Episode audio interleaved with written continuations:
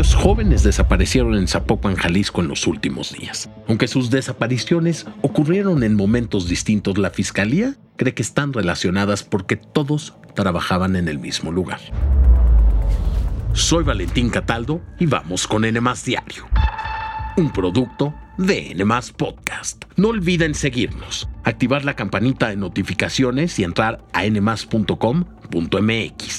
Este martes 30 de mayo, los desaparecidos de un supuesto call center en Jalisco.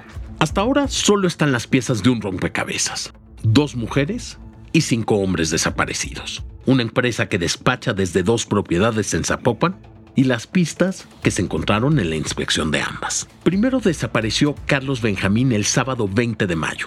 El lunes siguiente, los hermanos Itzel Abigail y Carlos David. Dos días después fueron Arturo y Jesús Alfredo y el sábado 27 se reportó la desaparición de Mayra Karina y Jorge Miguel. Todos tienen entre 23 y 37 años de edad y los conectaba el lugar de trabajo. Hubo dos cateos. En el primero encontraron marihuana, trozos de tela y un tarapeador con manchas rojizas, pizarrones con nombres de extranjeros y anotaciones de membresías o tiempos compartidos. En el segundo, una máquina para contar billetes, computadoras sin el CPU, guiones en inglés para hacer llamadas a extranjeros, entre otras cosas. Primero se habló de un call center para vender tiempos compartidos o cobrar deudas. Luis Joaquín Méndez, fiscal del Estado, vinculó el caso al crimen organizado. Tenemos algunas versiones eh, por parte de algunas personas donde en efecto sí, sí refieren eh, la participación de sujetos armados en varios vehículos con un despliegue eh, similar y con todas las características del, del crimen organizado. Enrique Alfaro, gobernador de Jalisco, tuiteó que todo apunta a que más que un call center era un centro de operaciones de otra naturaleza, sin dar más detalles. Los familiares de los desaparecidos han realizado distintas manifestaciones durante los últimos días. Según sus denuncias, las autoridades no han sido completamente transparentes con respecto a los casos de sus seres queridos. Hasta el cierre de este podcast habían surgido reportes de una octava persona desaparecida que estaría relacionada con el mismo caso según sus familiares. El equipo de N Diario consultó con la Fiscalía de Jalisco y no pudo confirmar que esté relacionado. ¿Quién no ha visto en redes sociales las imágenes de la supercárcel de El Salvador llena de pandilleros pertenecientes a la mar, todos en ropa interior luciendo cuerpos tatuados? Pues hasta abril de este año habían muerto 160 presos víctimas de tortura, golpes y asfixia en las distintas cárceles de El Salvador, muchas de ellas habilitadas durante el gobierno del presidente Nayib Bukele en su llamada guerra contra las pandillas. Estamos a punto de ganar la guerra contra las pandillas.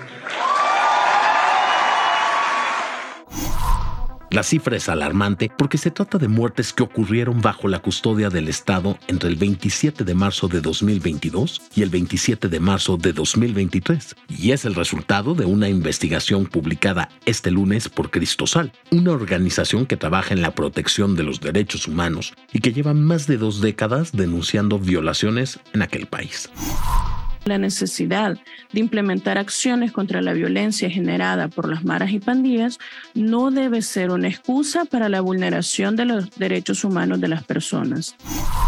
El informe contiene relatos de supervivientes que narran las torturas dentro de las prisiones y los testimonios de familiares de los detenidos que han fallecido en la cárcel desde la aplicación del régimen de excepción, que es la suspensión de garantías constitucionales impuesta por el gobierno para frenar el aumento de los homicidios y secuestros. Los presos que hoy están libres tras ser declarados inocentes cuentan que los obligaban a recoger la comida del piso con la boca y les daban descargas eléctricas. La investigación también revela la presencia de laceraciones, moretones, heridas con objetos filosos y señales de ahorcamiento en los cadáveres. Las autoridades han declarado como reservada la información oficial sobre el tema y aseguran que todas las muertes dentro de los penales se deben a causas naturales. Y díganme una cosa, ¿ustedes están de acuerdo con lo que ha hecho el presidente de El Salvador para contener la violencia? Por favor, conteste nuestra encuesta en la sección de comentarios.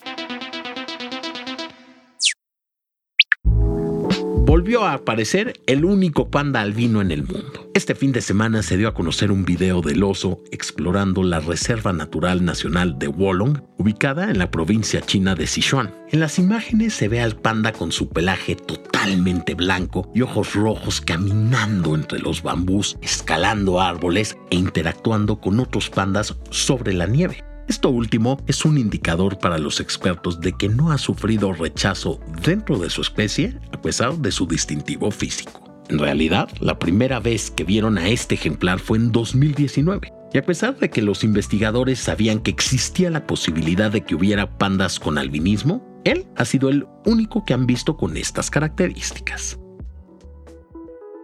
Esto fue todo por hoy. Espero que tengan un gran martes y no olviden seguirnos, activar la campanita de notificaciones y visitar nmas.com.mx.